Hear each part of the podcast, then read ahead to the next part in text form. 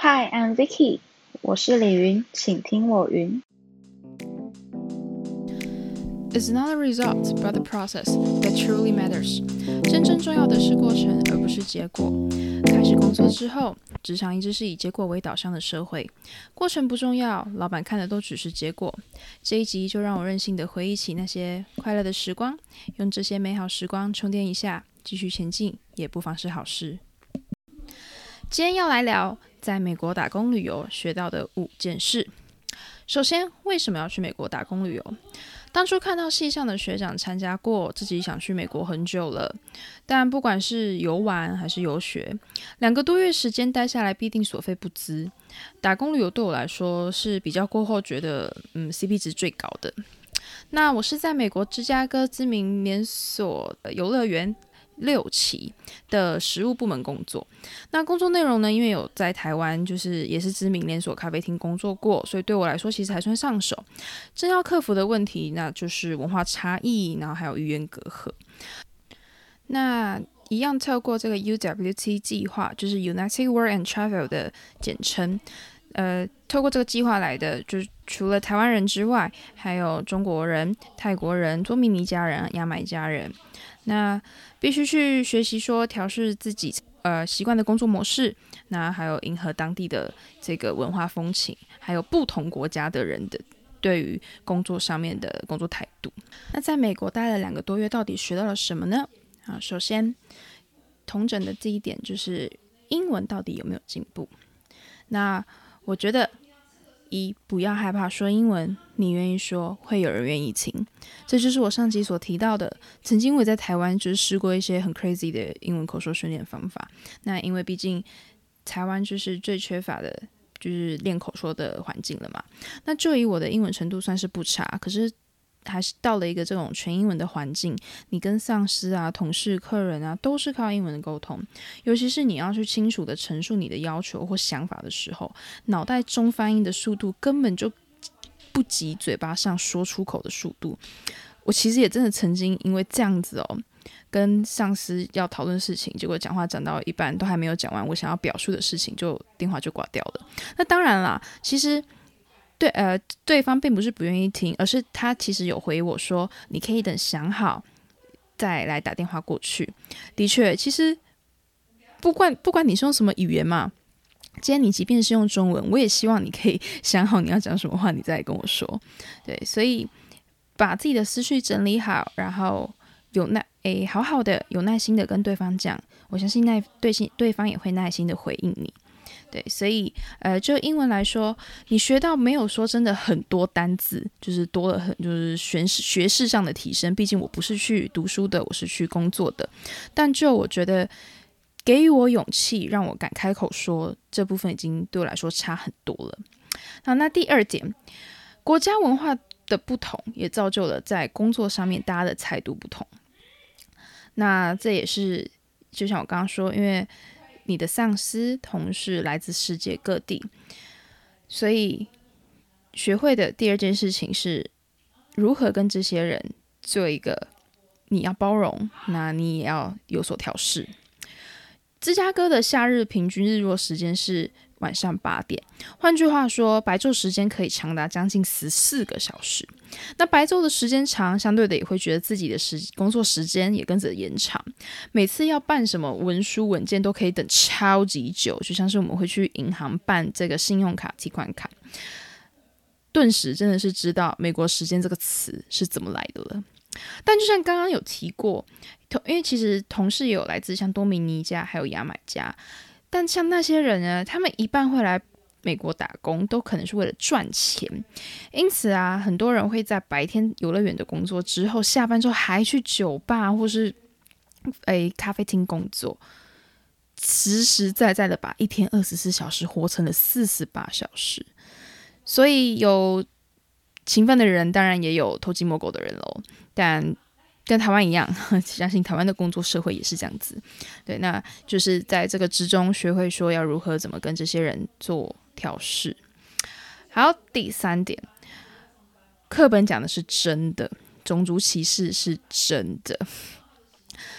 真所谓读万卷书不如行万里路，很多你在课本上面看到词，你没有亲身经历过，你没有那种 feel。那在我身上的确发生过这种真的是种族歧视的事件，因为首先是因为芝加哥它是美国算是人口非常大的城市嘛，那我不是在市区工作，我算是离市区有一个小时的地方。那它的人口组成，我觉得白人算是最多，第二个多的是黑人族群，所以相对的，我们这种亚洲人真的是非常的就是少数族群。对，那在我身上发生的算是一件可爱的种族歧视啦，我不不见得称得上是歧视，就是。在美国的平常人的眼里，可能就是台湾人啊、韩国人啊、日本人啊，甚至泰国人都长得非常的像，因为就是亚洲面孔嘛。那有一次我在顾店的时候呢，就有几个白人弟弟就在我身旁经过，然后他就喊着说“孔尼基哇，空巴哇，我还有，我还有”，这样子的叫着叫着，我就愣了。然后他，而且重点是他们就一直看着我这个方向，然后想说怎么我不回他？我心想说，嗯，我应该是被误会成为日本人了。诶，其实这应该是算是称赞吧。日本人应该蛮可爱的，嗯，好，那对啊，这算是可爱的。但诶，前阵子我有问我们朋友说，那我们还有发生什么比较真的算是严重的种族歧视吗？有一次呢，我们去休假日，我们要去搭船。那明明前面的几组客人去了这个港口租船都租得到，然后也有几艘船就停在港口。可是不知道怎么换到下一组，我们问说：“诶，还有船吗？”结果对方竟然回说：“No。”啊，我们想说，嗯，不是有几艘船还停在那边吧？可是他就不租了，他就不租给我们了。我们真的不知道为什么啦，明明呢应该还没有到营业时间吧？对，反正就觉得嗯。Anyway，我们还是可以找到人生的出口的。反正后来我们就去划了别的店家的船，对我没有记错的话。好，这就是真真切切在我身上发生过的。那当然还有啦，像是我们服务了一些这种就其他客人啊，会对我们大小声的啊，嗯，我也真的遇到过。好，那第四点，想要的东西呢，自己去争取。诶，标题有说到，就是我在二十岁那年过了生日，所以我呃，也就是说我生日当天刚好就是在美国度过的。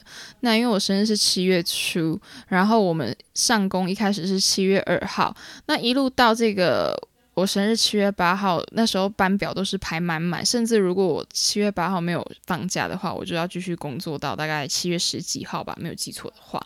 那那个时候我就想说，这也太不合理吧，因为他们的工作室的这个周期跟我们一样，也是有周休二日的，可是顶多就是会因为排假的关系，所以你的确有可能说，诶，连续上了十几天，然后再休，因为两个。两周这样合并在一起嘛，反正你只要一个月有放到正常的八天就可以了。可是我就算一算，就发现怎么算都不对啊。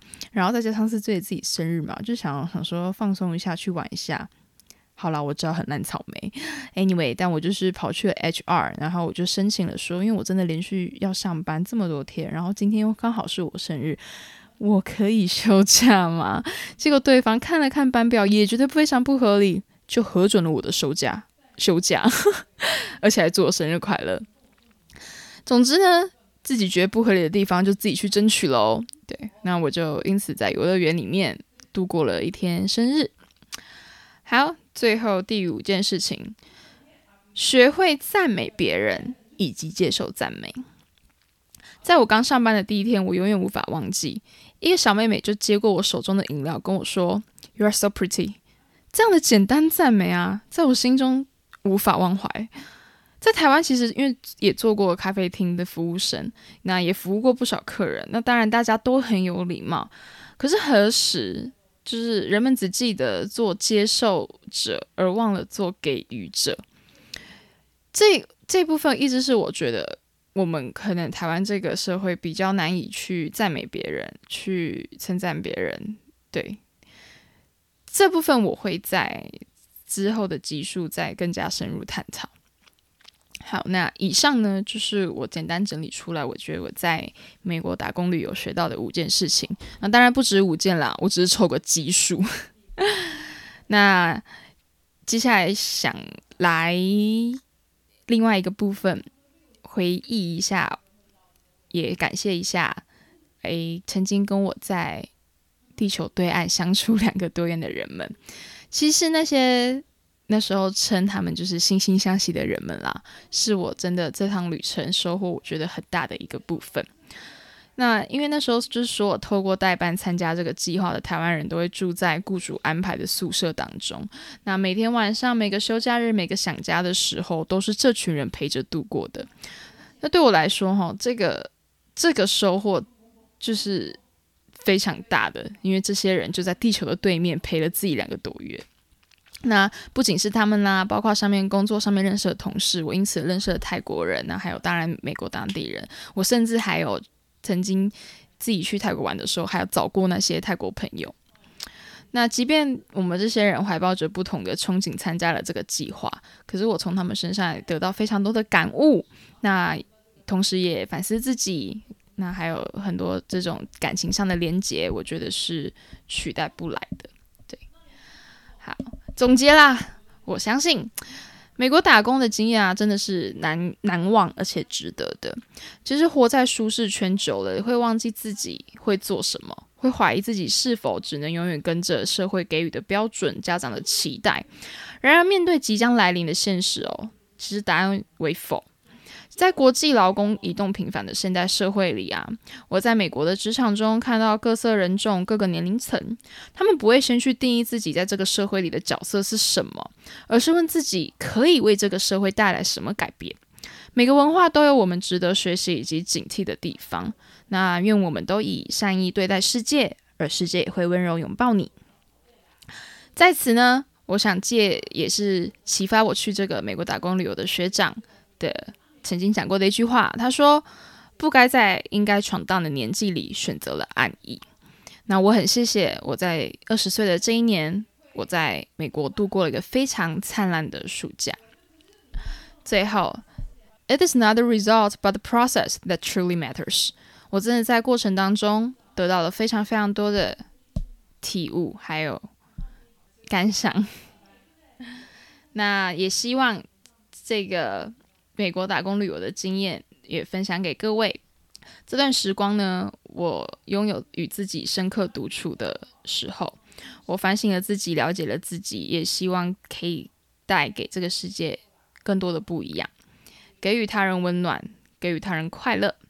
那也希望你听了这集之后，对美国打工旅游会有兴趣。欢迎你来我的 IG Vicky 零七零八来问我。那呃，与此同时呢，那时候因为回来之后，代办有举办一个这个比赛，那我也投稿去参加。那这个影片呢，你们也可以去看一下。不过因为真的，我觉得就是为了交作业。然后再加上那个时候拍影片还没有非常非常多经验，所以录的没有说真的很好。但我觉得我算是蛮详细介绍了，就是美国打工旅游的其他一些内容的部分，然后工作内容、上下班等等。今天这集比较多分享是感想的部分。对，那如果你想要了解其他细节，也欢迎你去 YouTube 看这部这部影片，我会把链接放在资讯栏下方。那今天就祝福各位，可以为你的这个。